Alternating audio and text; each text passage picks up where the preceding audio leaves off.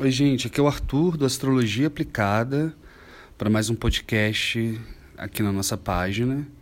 E hoje eu vou falar um pouco mais sobre o curso de tarô que eu ofereço e que vai ter uma nova turma começando no dia 26 de janeiro.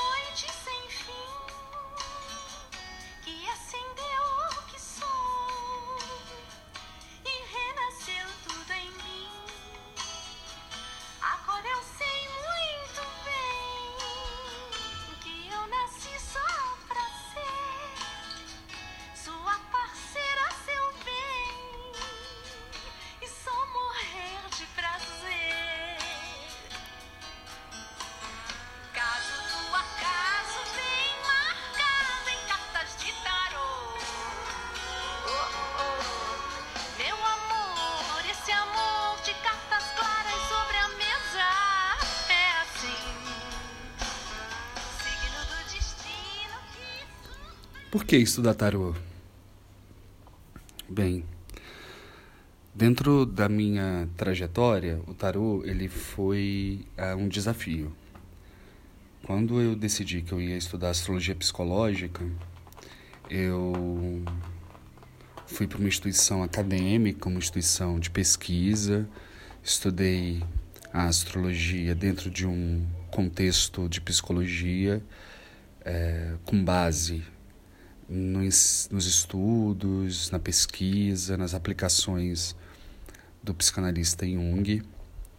E dentro da, desse percurso, o tarô era uma, era uma digamos, uma matéria. É, o tarô como uma habilidade ou uma ferramenta terapêutica. O Jung, inclusive, tem um livro básico para qualquer estudante de tarô, que é Jung, o tarô, que não é dele, né? É de uma de uma estudiosa que a Sally Field que ela colocou dentro, ela conseguiu de alguma maneira organizar esse pensamento do Jung sobre o tarô e usou dentro dessa pesquisa outras é, outras teorias e outros conceitos dele, como a sincronicidade, por exemplo. Bem, o tarô ele, ele era um desafio para mim. Ele foi um desafio nesse período e eu passei três anos negando, evitando esse essa ferramenta. E por quê? Tinha medo, preconceito, é, dificuldade com essa com essa energia, apesar de já ter me consultado desde os meus vinte e poucos anos, eventualmente me, consul, me consultava com uma pessoa que usava o tarô como um, uma das suas técnicas. Mas para eu começar a jogar, para eu começar a, a, estudar, eu demorei um tempo por conta desse medo, é, dessa coisa que, eu, né, que é uma dificuldade minha. Bom, e aí eu um tarô chega nas minhas mãos. Uma amiga me empresta um deck de tarô que ela tinha comprado e que ela nem tinha aberto. Falou: aprende a jogar, porque acho que tem tudo a ver com você e tal.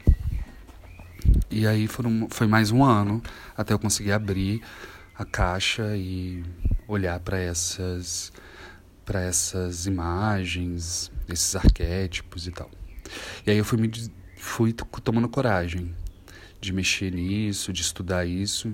E aí eu fiz uma, uma rápida especialização com uma taróloga espanhola na, na Universidade da Paz, em Brasília.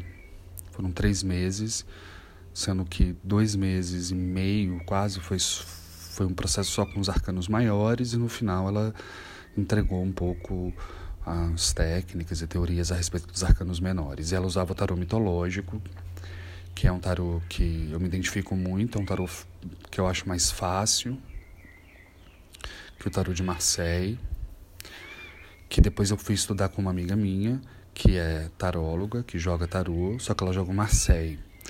Como eu já tinha essa base do tarô mitológico, que aliás foi desenvolvido por uma da, por duas astrólogas, sendo que uma delas, a Liz Green, americana, ela é responsável inclusive por essa formação. Ela é a, a idealizadora dessa formação que eu fiz em astrologia.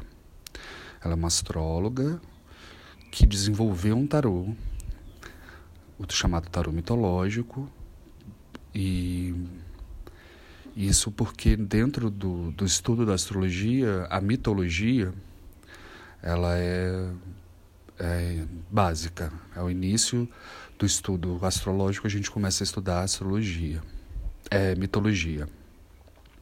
Então ela desenvolveu o tarô mitológico com base na, nos deuses do Olimpo, né? uma coisa que vem lá da Grécia. E, e, querendo ou não, a Grécia foi um lugar em que essa, essa sabedoria astrológica começou a ser colocada em prática real, junto com a astronomia. Elas eram elas estavam conectadas o tempo inteiro e vieram só desconectar, só buscar caminhos diferentes no século passado. E aí comecei a usar o tarô, comecei a estudar. É, e o tarô de Marseille é um tarô com muitas, com muito mais informações. Ele é muito mais simbólico. Ele tem é, tudo é símbolo, a cor, a posição, os, a, a, a, roupa, a vestimenta, o que tem na cabeça, a posição. E aí eu senti um pouco de dificuldade com todos esses. É, para estudar e decorar todas essas informações. Mas o tarô de Marseille seria então o pai dos tarôs. Então a gente parte da premissa que o tarô de Marseille é o, é o primeiro tarô conhecido e o mais popular. Quando eu, migrei para o tarô mitológico e tomei coragem de começar a usá-lo é, como ferramenta terapêutica, foi só é, esse ano. Esse ano eu, eu decidi levá-lo para o consultório de forma mais contundente, por conta da minha formação em psicanálise, onde o tarô é uma matéria obrigatória é, psicanálise junguiana e o tarô ele entra como mais uma habilidade terapêutica, mais uma habilidade psicanalítica para ser aplicada em consultório, não necessariamente como adivinhação. Aliás, o, é, é a maneira que eu menos uso o tarô é para adivinhar coisas ou prever é, coisas muito óbvias assim. Eu tenho outras ferramentas, por exemplo, a astrologia horária, que eu acho que são inclusive mais certeiras que o tarô. É... Estudando tarô, me dedicando ao tarô, eu entrei em contato com uma energia é, com um desenvolvimento quase, é, digamos, sutil ou sobrenatural, que a astrologia não precisa. A astrologia não pede é, necessariamente canais abertos, contato com com o sobrenatural, apesar de estar falando do universo, dessa, desse, desse movimento e dessa energia gerada por esse movimento planetário, a astrologia ela tem bases muito científicas, tem pesquisa, tem é, experimentos, teorias. E o tarô, quando ele entra, ele abre um outro, uma outra janela para mim. Ele abre um outro canal, que é um canal mais sutil, um canal de conexão com algo maior do que eu, maior do que a, o meu próprio entendimento. Porque quando a gente começa a abrir, a gente está falando de inconsciente coletivo, a gente está falando do nosso próprio inconsciente nos dando recado, desenhando coisas para gente, facilitando o processo de entendimento, facilitando o processo do ciclo, do momento, né, do que a gente está vivendo, do que a gente está passando, do que a gente pode vir a ter que passar. Então, ele vem com essa. É, com esse, digamos, essa conexão um pouco mais sutil, um pouco mais intangível. E quando eu decidi dar aulas de tarô, é, confesso que as aulas O professor em mim ainda é um lugar que eu ainda estou desenvolvendo, apesar de estar no meu mapa. Mas é, como foi importante para mim, como esse entendimento maior foi importante para minha vida, foi importante para mim, para o meu desenvolvimento pessoal e tinha procura, demanda, eu decidi formatar um, um curso. E o que eu já já fiz duas turmas e o que eu consegui entender nesse processo de, de encaminhamento dessas pessoas dentro de uma jornada, de uma jornada da vida, através dos, do estudo dos, dos arcanos maiores do tarô mitológico, é que ela é, um, ela é uma habilidade que a gente vai poder aplicar na nossa própria vida. É como se a gente estudasse algo de fora da gente, mas que é sobre a gente. O tarô é muito sobre a gente, sobre o humano, o, o comum, o que todos nós passamos, experimentamos, sentimos. E então, dentro dessa trajetória que estamos meio que todos numa coisa de desenvolvimento pessoal, de auto-melhora, auto-investigação, o tarô ele é muito poderoso nesse lugar. Ele nos ajuda muito a dar um salto de autoconhecimento e autodesenvolvimento. E eu desenvolvi, eu ainda preciso elaborar isso muito melhor, mas eu desenvolvi uma, uma, um pensamento dentro do tarô mitológico, como eles são deuses do Olimpo. E muitos deles estão é, relacionados por família, filhos, esposa, netos, avós, primos, e etc., eu consegui desenvolver, ainda estou trabalhando nisso melhor, mas eu consegui desenvolver um esquema sistêmico. E aí, dentro do estudo, dentro dessa trajetória dos 22 arcanos maiores, a gente vai poder falar um pouco sobre funções familiares, sobre herança familiar, sobre é, alguns conceitos que existem e que são muito fortes dentro da constelação familiar, dentro do sistema da família, dos arcanos.